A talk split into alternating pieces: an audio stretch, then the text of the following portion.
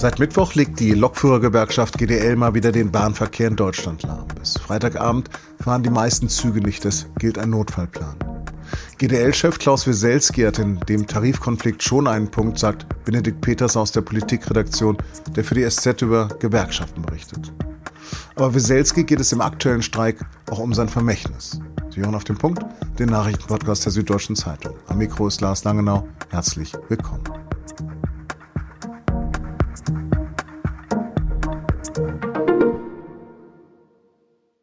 Ganz schön was los gerade in Deutschland. Abermals haben am Mittwoch Landwirte viele Straßen und Autobahnen blockiert. Und seit zwei Uhr nachts stehen auch noch die meisten Züge im Fern, nah und selbst bei der S-Bahn still. Während die Bahn den Streik der Lokführergewerkschaft GDL eine absolute Zumutung nennt, sehen das manche am Vormittag im Leipziger Hauptbahnhof differenzierter. Für die Bauern habe ich mehr Verständnis wie für die Bahn. Ähm, ich denke, es ist halt eine allgemeine Unzufriedenheit da. nervig ist auf, jeden Fall. Es wird langsam viel mit der Streikerei. Wenn dann alle streiken, äh, dann weiß man nicht, wo das noch hinführt.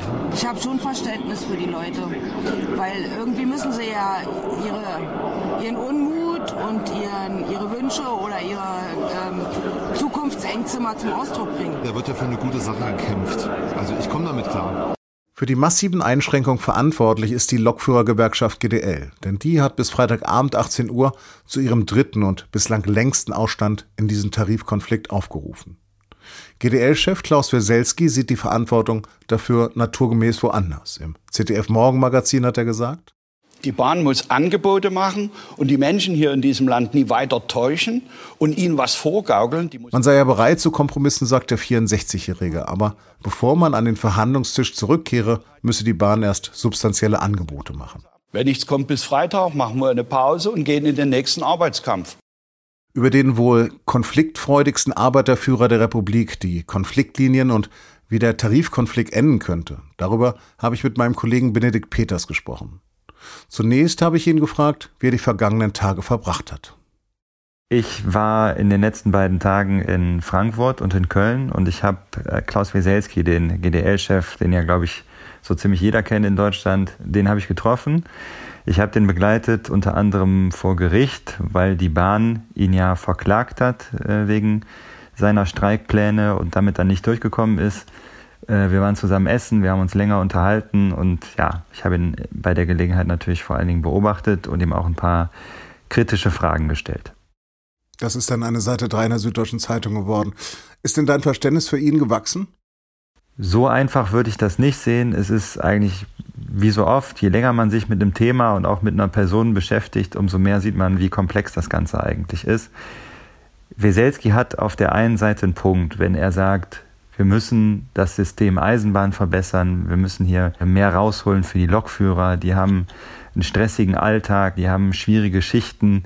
Die müssen auch noch mehr Geld verdienen, damit wir ähm, mehr Leute zur, zur Bahn bekommen. Und auf der anderen Seite hat dieser Mann durchaus fragwürdige Methoden und setzt halt sehr stark auf Provokation. Und das muss man auch kritisieren.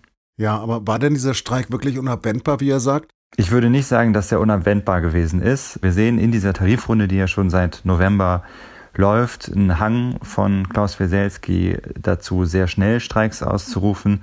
Man muss sich mal vergegenwärtigen, dass die Bahn und die GDL sich bisher ganze zweimal getroffen haben. Und schon nach dem ersten Gespräch, wo die Bahn 11 Prozent mehr Lohn auf den Tisch gelegt hat, zwar auf drei Jahre, also das ist absolut noch verbesserungswürdig, aber trotzdem sind die mit diesem großen Angebot angekommen.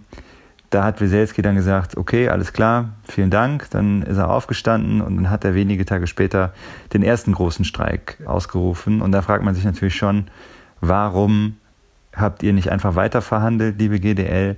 Das war doch eigentlich eine Grundlage, auf der man sich mal ganz gut hätte unterhalten können. Da stellt sich natürlich für mich die Frage, geht es Wieselski tatsächlich um die Sache oder will er einfach seine Gewerkschaft mächtiger und größer machen? Beselski würde sagen, das kann man nicht voneinander trennen. Er braucht natürlich eine mächtige Organisation, er braucht eine große Streikmacht. Er muss sozusagen den Finger am Knopf haben, um die Lokführer in den Streik zu schicken, weil er sonst auch für die nichts rausholen kann. Also das ist einfach ganz eng miteinander verknüpft. Ihn leiten da einerseits schon diese Interessen für die Lokführer mehr rauszuholen, aber auf der anderen Seite, klar, es geht ihm auch um sein Vermächtnis. Es geht ihm darum, dass er der Gewerkschafter sein will, der viel erreicht für seine Leute. Und er hat dabei sicherlich auch im Blick, dass er ja jetzt im Herbst diesen Jahres aufhören wird, an seinen Nachfolger übergeben wird. Und er will einfach in die Geschichte eingehen als derjenige, der jetzt nochmal das ganz große Ding geschafft hat. Und dieses große Ding, das ist die 35-Stunden-Woche für Lokführer. Er hat das letzte Angebot, über das du exklusiv berichtet hast, als vergiftet bezeichnet. War es denn das? Weselski hat schon recht, wenn er sagt, das ähm, ist so eine Art Scheinangebot gewesen. Weil die Bahn hat davor halt eben diese 11% mehr Lohn angeboten. Und was die dann gemacht haben, ist, sie haben gesagt, wir verbessern unser Angebot jetzt nochmal.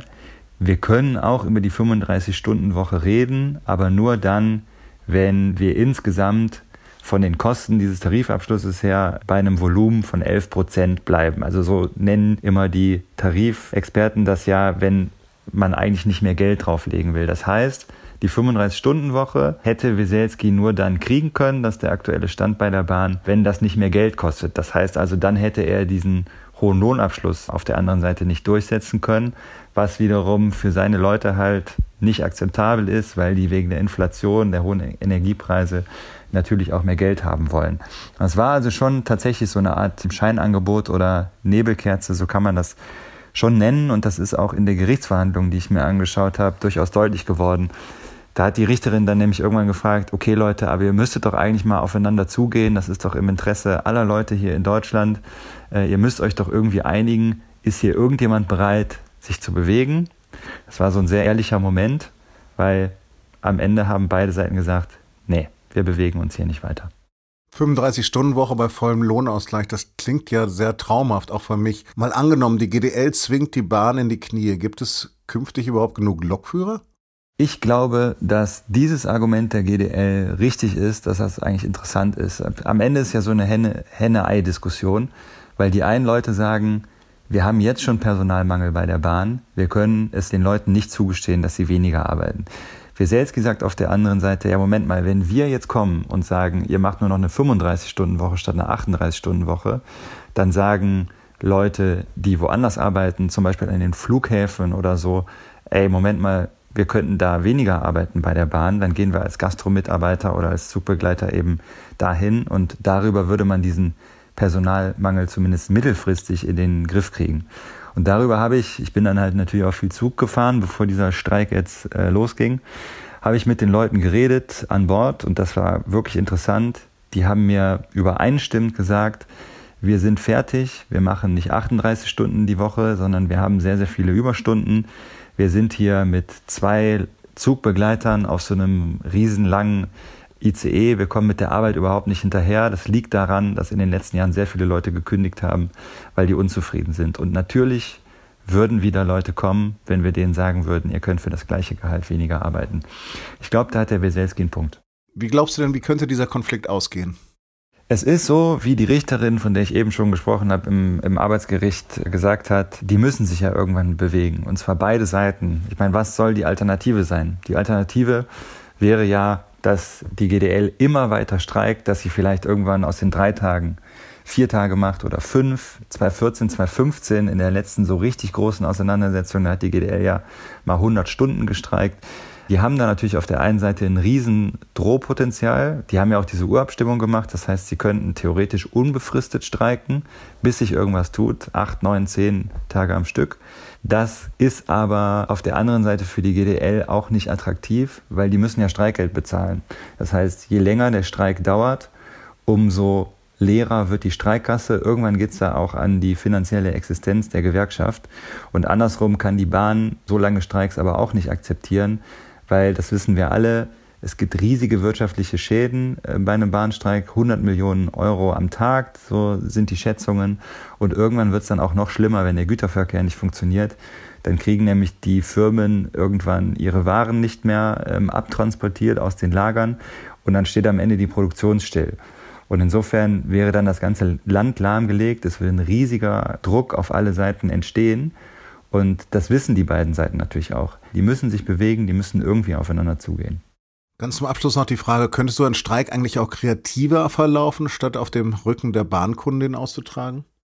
Du spielst damit ja, glaube ich, auf ähm, diese Geschichte aus Japan an, wo die Busfahrer so kreativ gestreikt haben, indem sie zwar gefahren sind, aber die Fahrgäste nicht mehr kontrolliert wurden und so dann nur die Unternehmen den äh, Schaden hatten. Ich glaube, dass das für Deutschland kein Modell ist. Herzlichen Dank für das Gespräch. Sehr gerne. Nach Angaben der von der Hamas kontrollierten Gesundheitsbehörde sind im Gazastreifen seit Kriegsbeginn inzwischen mehr als 23.000 Menschen getötet worden. Fast 60.000 Personen sind in Angaben nach verletzt und rund 85 Prozent der Bevölkerung vertrieben worden. Außenministerin Annalena Baerbock ist aktuell im Nahen Osten unterwegs und hat bei ihrem Besuch im ägyptischen Grenzübergang Rafah gesagt, das Leben in Gaza ist die Hölle. Während Israels Armee ihre Angriffe im Zentrum des Gazastreifens fortsetzt, ist die Grünen-Politikerin am Mittwoch in Libanon gereist. In Beirut hat sie sich für mehr Unterstützung für die libanesischen Streitkräfte eingesetzt. Dies sei nötig, um den Konflikt mit der Hisbollah im Süden des Landes befrieden zu können. Regierungssprecher Steffen Hebestreit hat am Mittwoch bestätigt, dass nach einem mehrjährigen Exportstopp die Bundesregierung wieder Rüstungslieferungen nach Saudi-Arabien genehmigt hat. Der Bundessicherheitsrat hat den Export von 150 Lenkflugkörpern vom Typ Iris-T gebilligt. Zudem hatte sich Baerbock kürzlich für eine mögliche Lieferung von Eurofighter-Jets nach Riyadh ausgesprochen. Hochrangige AfD-Politiker sollen mit Rechtsextremen der identitären Bewegung Pläne für eine massenhafte Ausweisung von Migranten erörtert haben. Laut einem Bericht des Recherchenetzwerks Korrektiv soll bei einem Treffen im vergangenen November dazu eine Art Masterplan diskutiert worden sein. Die Debatte solle auch die Aussiedlung von Deutschen mit Migrationshintergrund umfasst haben. Das Recherchenetzwerk beruft sich auf Dokumente und Teilnehmeraussagen. Die AfD hat bestätigt, dass unter anderem der persönliche Referent von Parteichefin Alice Weidel bei dem Treffen dabei war. Die AfD hat aber auch erklärt, dass es sich nicht um ein offizielles Parteitreffen gehandelt habe. Außerdem ändere es nichts an den bekannten AfD-Positionen zur Einwanderungspolitik.